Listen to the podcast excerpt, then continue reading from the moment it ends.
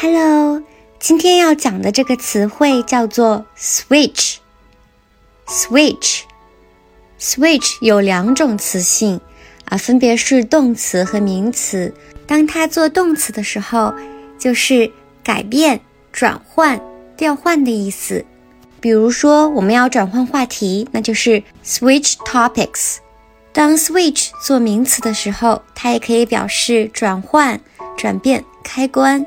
甚至是交换机。举一个例子，Have you been able to switch your shift with anyone？意思就是说，你找到跟你换班的人了吗？